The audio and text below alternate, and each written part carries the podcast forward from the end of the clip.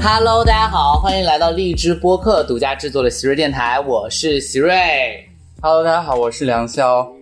对，我跟各位介绍一下，梁潇也是我的好朋友啊，现在在北京邮电大学读书。嗯，对，作为一个北京孩子，我们接下来聊一聊北京孩子是怎么成长起来的吧。 可以。你你是你你你是海淀人吗？哦，我是朝阳，我一直就是从你就小，哦，你是从小到大都在朝阳，那你是什么典型的北京孩子？ 典型的北京孩子不应该是海但淀我人？上学在东城，所以也基本上就是我小时候也老往海淀跑，上课班儿，就是辅导班儿是吗？对，辅导班儿。哇，我们这期要来聊聊辅导班儿这个事儿。这个辅导班儿最近被、嗯 被限制了，弄得我也是很头疼啊。你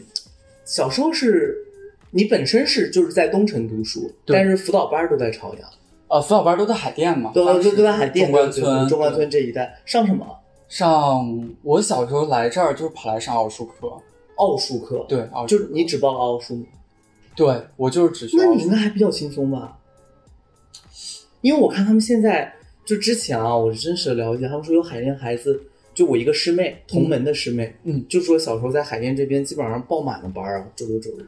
因为除了奥数班儿，还有英语班儿，除了英语班儿，还有就是那个什么兴趣班儿，哦，我兴趣班儿都在我们就是我本身那块儿附近上，所以所以你也是报了兴趣班儿，对，报了很多兴趣班儿。那你周六周日都排满了吗？大概的时间的都，排满了，就周末比周中忙很多。对，就大概是个什么节奏啊？就是比如说早上上奥数课，然后下午还是奥数课，但是每个奥数课针对的点不一样。比如说，这个是学代数的奥数课，那个是学几何的奥数课。你多大啊？那个时候都已经十开始分代数几何了。嗯，十二那就是小升初、对初中。就是小升初要看你的奥数奥数成绩。我的妈呀！然后那个时候已经开始分几何和代数了。对对，我我记得我 觉得我到 ABC 初二都不知道什么叫几何，什么叫代数啊。 对，小时候真的是就是被那么锻炼过来。然后周六就排了一天，哦，晚上呢就是晚上没课，晚上我还记得，就是北大附中前面的夜景儿是什么样儿的，因为我们就是陪游完会出来，嗯，就是陪完大概几点钟才下课？九点吧，一般六点到九点会有这三个小时的课，那你早上几点钟要过去呢？早早晨八九点钟吧，就是可能得稍微提前，因为我从我家坐地铁过去、嗯对对对得二十站地，差不多对对对，十多站。好辛苦啊！一整天都学奥数，一整天。嗯，因为我语文和英语比较好，所以没得补，就只能补哦奥这一数听起来终于听到一次凡尔 赛。然后，然后当时有朋友跟你一样也是这样的节奏吗？就是你们当时报班的朋友多吗？报班朋友很多，然后那你们就是说学校建完周六在海淀再建呗？可能哦吗，不不不，嗯我们小学报班的不多，但是海淀这边全都是报的，嗯就谁不报班那就就不能像一个对海淀吗？但我在网上看到一个段子特别有意思，他们说海淀就是海淀的家长去提问，问什么呢？就是问那个呃小学六年级三千个词汇够不够？然后底下的回答是。在美国肯定够了，但是在海淀不够。嗯对，当时也有，呃，因为有的应该也有很多人学英语吧？哦有，因为假期他们的辅导班制度是这样的，就是嗯你如果三科连报的话，可能比如说你单报一科可能要一千六百块钱，当时，那你对三科连报可能也只有两千一百块钱，哦对但就这是个那是我种肯定是扩科啊，对对对现在也在玩这优个。惠优惠很多。天呐，当时呢，你有没有感觉到直观上感觉到，就是甚至更不想过周末？哦，没有，因为我当时就是在奥数这个事情上有很多成就感吧，因为我当时华罗庚的全国二等奖，奥数华罗庚数学，虽然我现在是文科生啊，嗯我跟数学完全不搭我边，嗯嗯嗯对我数学很差现在，但是我原来数学就很好，小时候嘛，小学的时候，天呐，那就是你并没有因此而抗拒周末，甚至想过来学，哦哦你真是一个卷王。对，当时就是在这种环境里，然后就觉得我能做对的题比别人多，我觉得是一件非常有意思的事儿。星期天呢？星期天安排的兴趣班，对，今天我就回家那边上我的围棋课，然后上午上围棋课，，对，上午上，呃但是围棋要坐下来下下一盘棋就得俩小时，可能一个多小时，俩小时。下得快的话，可能就四十分钟，嗯，所以非常浪费时间一件事儿，就是可能就坐下来能下一天棋。下一天起，对，可以，就基本上就是小时候那种，就是下一天，比如说他可能会，但是你就只报了这个兴趣班是吗？呃，因为对有段时间大家可是很喜欢把孩子往乐器班里面送，哦，没有，就是学个什么音体美啊。我你你是没有学学过音乐的，对我小时候对这些事情反而很没兴趣，没有我可以学吗？因为我爸妈觉得可能就是这种音体美的兴趣班儿不在他们的考量范围内，你知道吗？就是他们并不打算对我的音体美进行什么高水平的教育什么的，啊他们觉得这无所谓。了解了哦、啊，那那那确实还挺辛苦的。不是你有时间做作业吗？哦，是这样，就是因为我们班主任知道我在学奥数课，所以作业做不完是可以允许的。对，而且就是因为我觉得我小学给了我很多自信吧，因为我上初中之后就是北京是最好的初中，所以可能大家在小学都挺没自信，因为大家都不算是，大家都知道别人很有能耐，但我小学我就是挺有能耐的人，所以老师给了我很多机会吧。天哪，你那你那你从小是别人家的孩子，是吗？嗯，是感觉自我，我感觉一下，我觉得到高中之后不是，现在我也不知道是不是啊，就是我觉得可能高中这个终点吧，就是、嗯是比较划分的，就是高中之前应该肯定算吧。就就算算算算是别人家的对孩子。对对那你的童年遭遇真的也是我觉得还是挺辛苦的。他们现在就是在反映这个教育。那你当时压力大吗？升学的压力？呃，就我肯当定时有，但是你当时应该还算比较顺利对我就觉得学好学校不要我，那是他们的损失了。啊！你小时候有这么强的价值感？对，因为我哎，那你当时跟一般的孩子不一样，大多数孩子是非常在升学这件事上非常焦虑。哦，那我可能我从小到大可能学习成绩都保持在就是还可以吧，就所以自己没有那么大的焦虑。天哪！但是跟你这种人大的当然没法 比。哎，我我也不是本科就是人大传达啊！对对对对对对，说什么呢？ 啊骂谁？你骂别人去好不好？你现在跑到学院路门口，我现在跑到人大门口对对对去去骂张别个人旗子，对对对，对对对，嗯，天呐，我我那个年代还真没怎么补习，哦，我不是同学们都在补，我没补，嗯而且当时就是你，我跟你俩人年纪也差的不大嘛。嗯我们当时也有掀起一股就是奥数热，嗯嗯奥数热呢，然后呢非常有意思。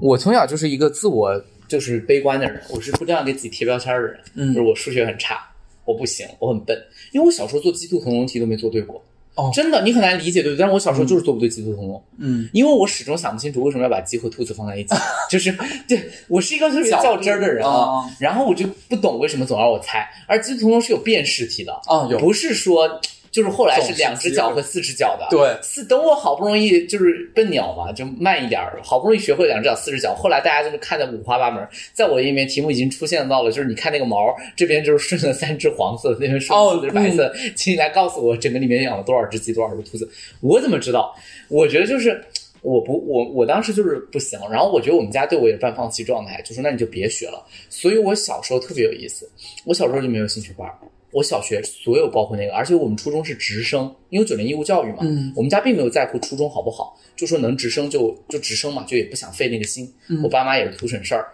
直到初二我才第一次开始补习，补什么呢？补数学，因为那次一百二十分卷子，我数学只考六十多分。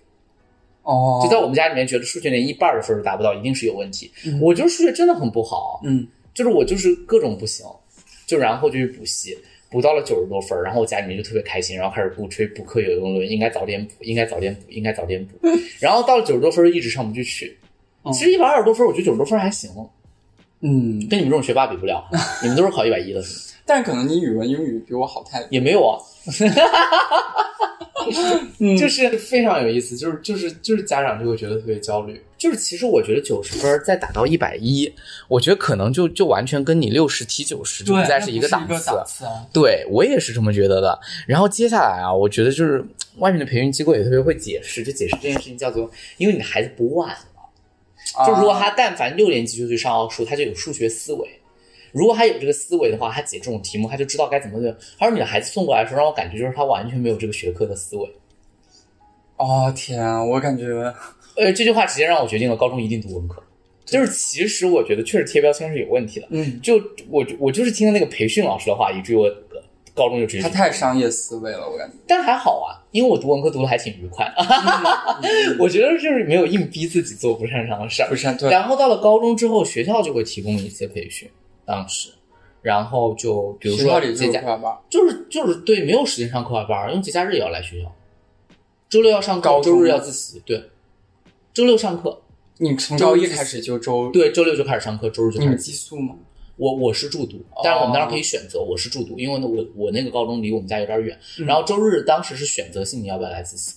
但是因为我就是反正就住在学校，我就在家，我就在外面自习，我嗯就自习。可能我们班就看不同班主任带班风格，就是可能一般是高三是必须自习，对，然后三个人但我们就是从高二下开始就强制自习了，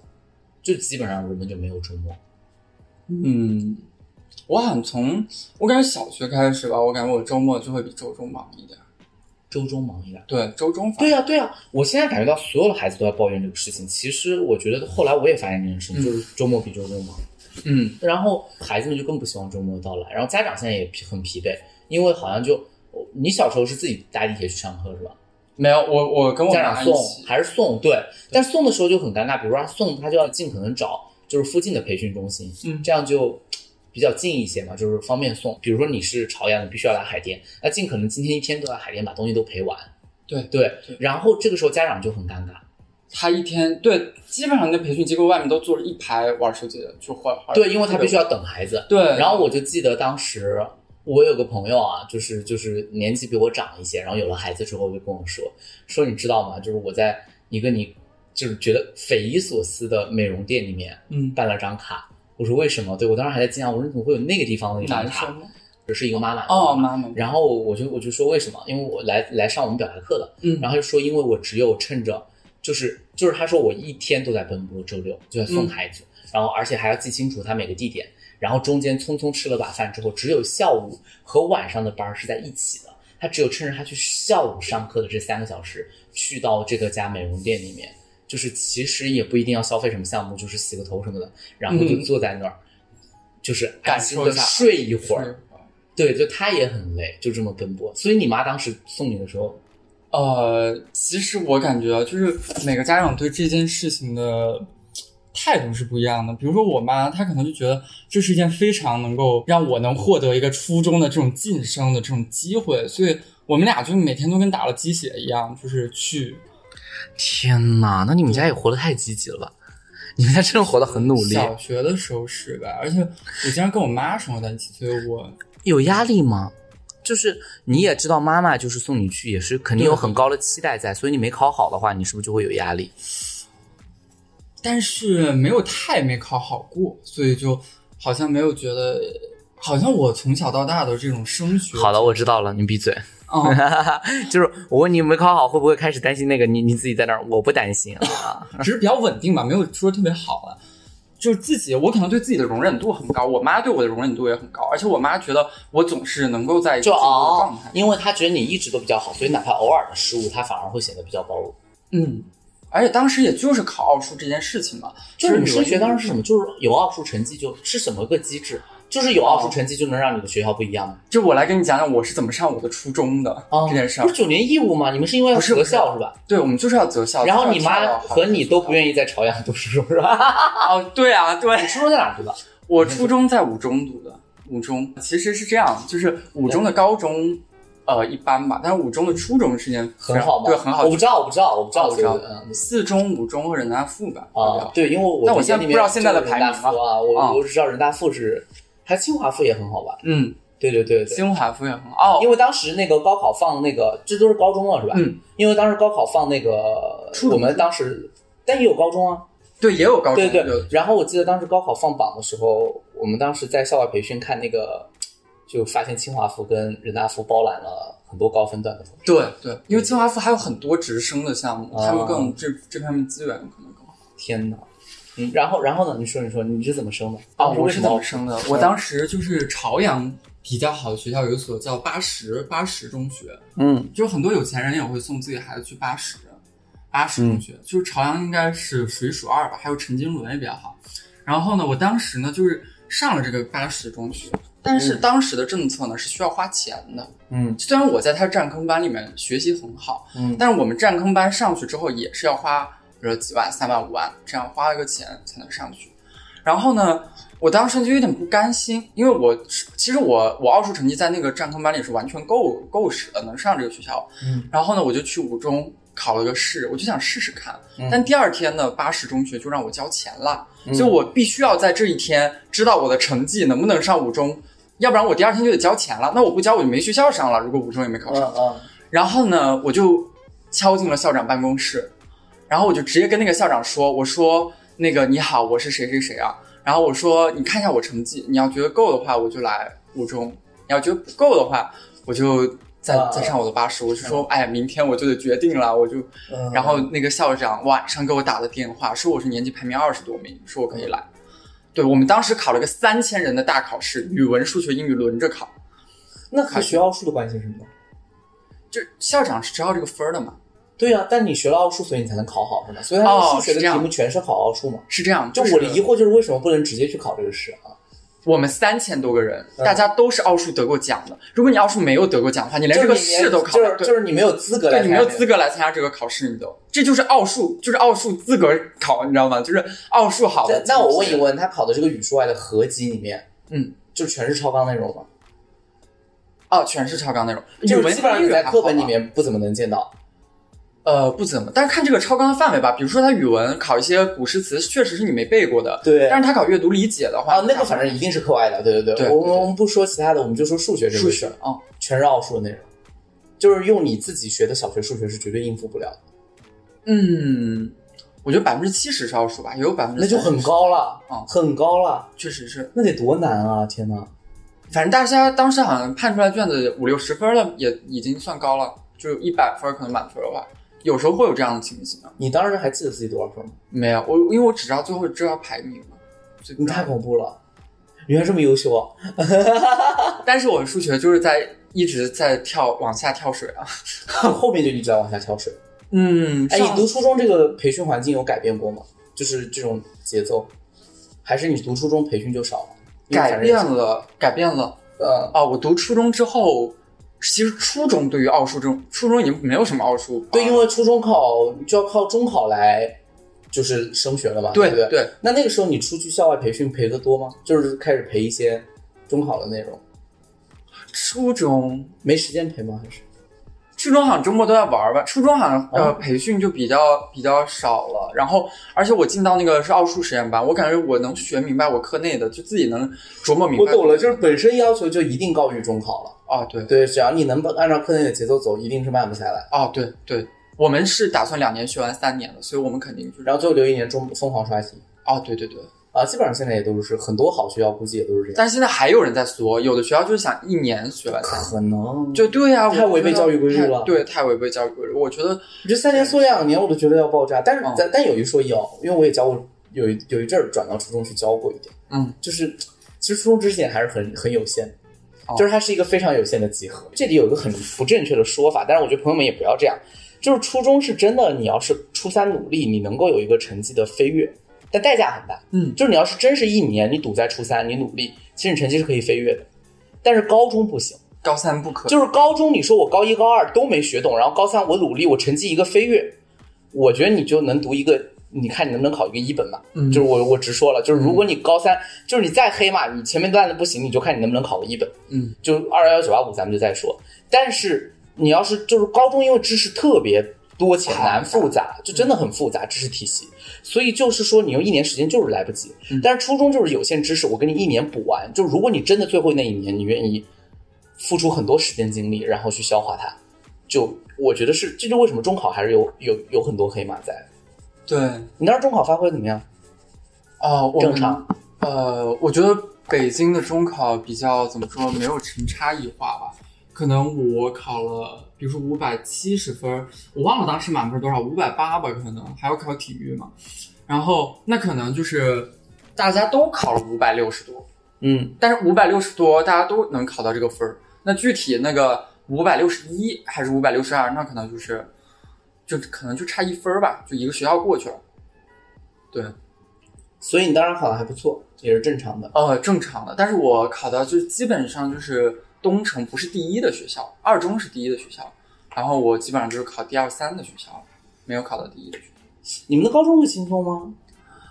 哦，那我就是你说那种高一高二都在玩儿的那种，就一直在社团活动啊什么 的。你这么快打我脸的说，你看我高一高二就在玩儿，高三我就能考一个二类。但没有啊，因为高一高二我我成绩差，我语文、数学、英语都很稳定，但是我的其他科都很差，就是我的物理、化学什么的就根本就啊，这个是完全可能的，因为你语数外有一个很多年的积淀。对一般中考对对考得好的孩子来到高中之后，语数外，呃，只要跟着学，他都不可能掉得很厉害。对，尤其但是是新开的文综和理综就就是两码事儿英语了，两码事儿，而且尤其高中物理和初中物理之间的区别太大了。我觉得高中物理和高中化学就是噩梦一样，就是对对对，文综也一样，很多孩子们就是跟不上，嗯就因为它是新科目，就是你那个时候你要玩儿，你也就废。对对，对啊、那那倒是，因为我一直其实我没来之前我一直有个误解，我当时还觉得特别奇怪，就是我一直我理想中啊，我说实话我有点刻板印象，就是最早期的时候，嗯我觉得北京小孩应该过得都挺轻松的。都是搞素质教育的。嗯等我来了之后接触，我才知道，就是他们其实很小的时候压力就很大，啊、就是小学那个阶段，就是现在就是十十八般武艺，我觉得就是就是样样齐全的感觉。嗯，因为很多我现在认识的孩子，有小学开始考雅思的，那太夸张了，就真的有，嗯嗯。都还能考到七哦，上初中的孩子。考 那我七觉得我应该回炉重造了，呃，我我那你要会，我早就应该回去看到了。实话实说，对，就是真的很卷，真的很卷。真的很尤其以海淀，尤其我最近这一阵儿，这大半年都住在海淀，真的海淀家长也都是高知分子。嗯我觉得就是时刻注意引导，时刻注意学习，时刻注意教育，就是啊、就是真的就是太敏感，这根弦绷这个弦弦儿绷得很紧啊。那、当然，可能他们家庭教育的氛围也有关，就是也不是说那种硬逼，因为他们本身可能自己就是做研究或者做那个呃科研的，所以他自己的那个学习进度也也也把自己逼得很死，就是一家感觉就是一个学习之家的感觉，所以。所以就就还挺挺挺那个的，但是我来之后发现，其实你们压力还挺大的。我真的就我其实还有一个相对来说啊，嗯，就我的童年，如果说还有快乐的部分，就是玩儿的部分。就我的童年是在打牌当中度过的。哦，打牌我当时麻六将年级的时候没有，怎么可能谁在学校里面打？哦，打 在在学学校校里面打啊麻将啊，哦就是在学校里面六年级的时候，因为我们升学是直升嘛，也没有想我我当时没择校哦，我不想择校，我嗯就是按照片区直升。我六年级只要结业就行，结业是什么意思？语数外各考六十分儿，就嗯我真的各种游戏王卡牌。就是那种卡牌，你知道吧？哦就是那种各种各样原来那种漫画的卡牌，拿来你你你你对我，我对你，就是那种游戏，不是怎么可能还赌博？你怎么可能可能玩到麻将上去？真的怎么可能？ 就是玩那种卡牌，因为我们当时小学三四点就放学了吧？哦，然后就大家就在操场上，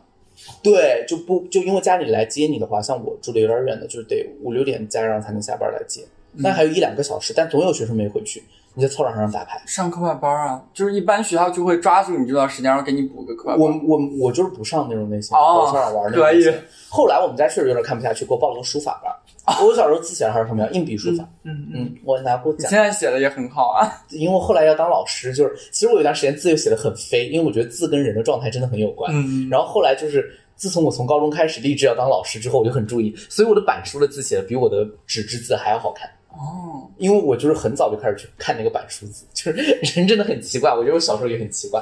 但是我说实话，我来了北京之后，我还是很羡慕一件事情，就是我觉得我的高中跟你们的高中完全不一样。怎么怎么讲？比较放任嘛，或者比较你们的高中比较放任吧，哦，我因为你自己都说你是就是就其实我觉得就是心路历程上面的话，我就刚才你说这个焦虑压力的事情嘛，对啊，我原来其实，在那个状态里没感受到，但我现在回想起了一件事情，就是我六年级的时候，老师在前面讲课，我会自己一个人到后面去跳舞，就是我当时可能已经就一个人去跳舞，啊对，哎就是你这个太过分了，我生气了。因为因为我们老师对我其实都挺包容的，因为他们知道我在外面补习很多，所以他们对我容忍度都很高。就我可以有时候不完成作业啊，或者怎么样，老师都能理解，但是肯定也不不可能很多次了。但我真的感觉到上了初中之后，我就发现我们班的同学大家都挺没自信的，因为大家都觉得原来那个小学里面能人很多，自己可能也不是什么特别出类拔萃的。然后所以他们啊从，这种会有，就是我说对的好孩子焦虑，就是他他以前也是他那个学校数一数二的，然后都来。这个其实后来我在高中的时候也会发现，就是孩子们考大学的时候考得很好，但进了一个好大学之后就，我我真的因为我做嗯高中老师，我觉得有个好处就是他可能会回来跟我说，然后我又是年纪比较小就开始教，然后他们就会说学长或者哥哥就是要就教人是就说对，就说我去了大学感觉自己一无是处。嗯嗯嗯，就感觉自己啥啥啥都不如别人，而且那种学习又好的人，就是我觉得以前对好学生还有个刻板印象，就是他只会读书，啊现在别人学习又好，又有恋 还谈着哦恋爱，哦啊然后又会打扮或者还有一个才艺，啊我感觉自己对吧，就是很不起眼，就是会有，尤其是大一的时候那个状态。刚进一个新环境，你有吗？最近正好马上有很多学生就入学大一，嗯你不也才大二吗？对我大一的时候也有点儿找不着方向吧，你然后不会吧？你长这么好看还找不到方向？啊、我不知道该怎么进入到这些群体。然后我每天基本上就是在睡觉，然后我的事情基本上都是我的舍友或者我的好朋友来告诉我，所以他们真的那个时候帮我帮了 我。但你不是后来加入了辩证队吗？对，这个是后来的事情。我加辩论队完全就是个巧合，就是个偶然，因为我一开始也没有，也觉得，嗯，一般像你们这种，啊，算了，我不能说。就是刻板印 象啊不了。不不是不是不是不是刻板印象，是因为我觉得这个话说出来很得罪人，嗯但我也要说，因为辩论圈已经很久没有帅哥美女出现了，对不起。呃，就是不是因为我高中过得挺苦的，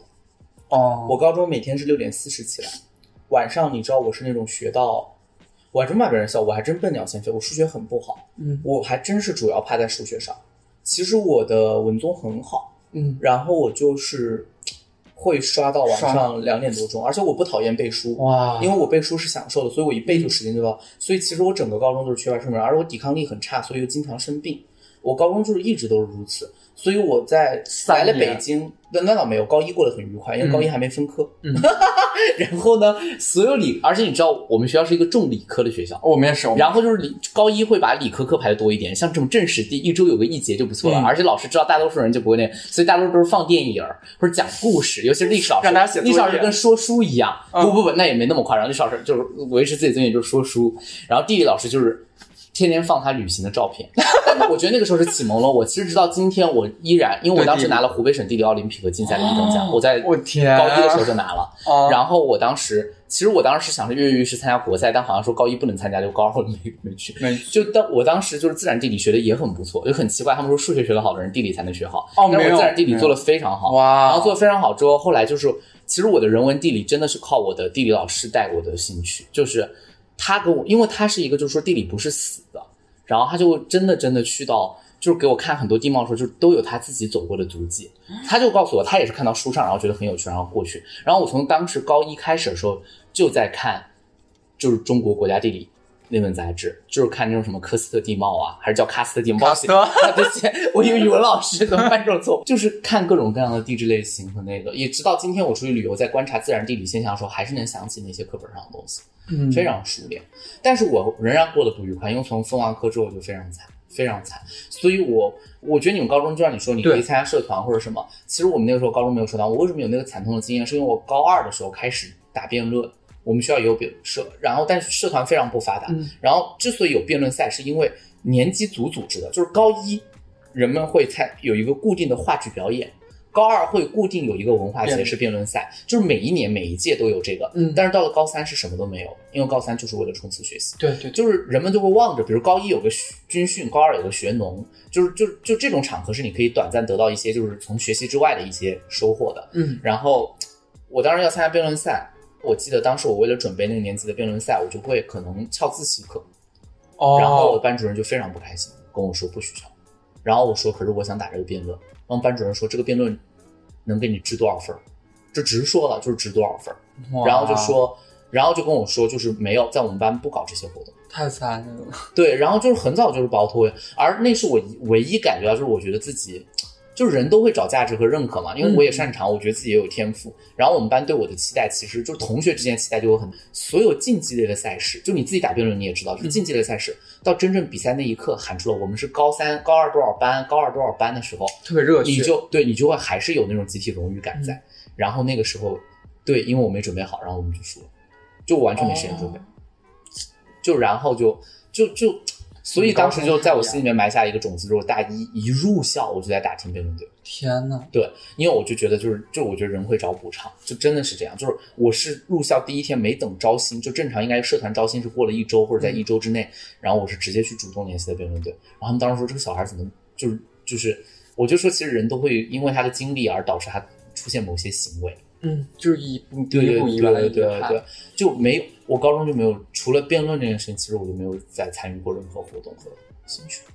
哇，那你们高中确实挺，但是我觉得大多数可能，你看我还在武汉市，我觉得大多数地就可能其他的我觉得北京高中一确实线松一点新一线或者二线城市都会这样。而且北就京你高们考就是还是会确实素简单，质素质偏向多一些。嗯我现在有同学也从人大毕业了之后去公立学校当老师，嗯，然后他就说，他说他真实的感觉到会偏素质一些。哦哦，就他们上课高一的时候非常重视素养，就是语文的各种能力和素养，而不是说要你去分儿对应分儿试，应试，明不白讲也不允许讲，就是高一就开始跟你讲这些。他说像高一高二，他现在过去就是更多的是启启发和引导，引导，对，就然后我就说还是，但我其实我觉得是有条件的话这么做是非常好的，因为我真的觉得你们从高一开始应试吗？应应试啊，一直都应试啊，天呐，一直都应试啊，怎么会不应试呢？我们高一就不是应试啊，就是老师就是在引导。哎呀，就应试，就甚至课本做上题就是对有些文章也是选择讲，有些就讲的很详细。你问他为什么讲的很详细，因为这个考考，对对考，考了多，哪些人必须要记，这几篇文章科技文过了，直我直说了就是这样。嗯这几这几篇科技文不用看了，直接过了。嗯，你有这个时间看，不如把去年高考题的科技文拿来看一看，做一做，就是这样。我我从高一开始教辅资料就特别多，以至于我现在当老师，我都不需要。就是你知道我，我做老师的这几个月非常有意思。我跟别人，就是我现在离职了嘛，嗯我就是我我跟别人推荐了很多教辅资料，他们就感觉哇特别好用。说徐老师你怎么？我说因为我高中的时候我基本上是一个教辅半个教辅研究专家， 就是甚至不同科目，这理科我不懂啊，理科我不懂，嗯嗯就是其他的只要是科目上的哪个教辅资料，因为有时候这样的，就是比如说同样一个教辅资料，嗯，但是可能它这个科目好，那个科目其实是一般的，般的它是为了对凑出来的。就所以就基本上我当时就研究这个花样，而在我那个年代，我用的还不是智能手机，就是是一部翻盖儿的打电话的手机，就全靠我自己体验、买来体验。买来体验。所以我文综好有这个原因，就是因为我买来体验，就是我基本上都会读一遍、泛读一遍，然后大概就能知道是一个什么状况。哦，那有文综是就是当时高考多少分？我不知道，我不记得，我我也记不得分科的科目，太太久了是吧？因为我觉得说实在话，就是我们北邮嘛，稍稍微理工科一点，可能就是我们的。像像你能在辩论里面表达出来很多的这种有关这种文学素养，确实我觉得是比较少见的吧。就理工科打辩论可能会这样。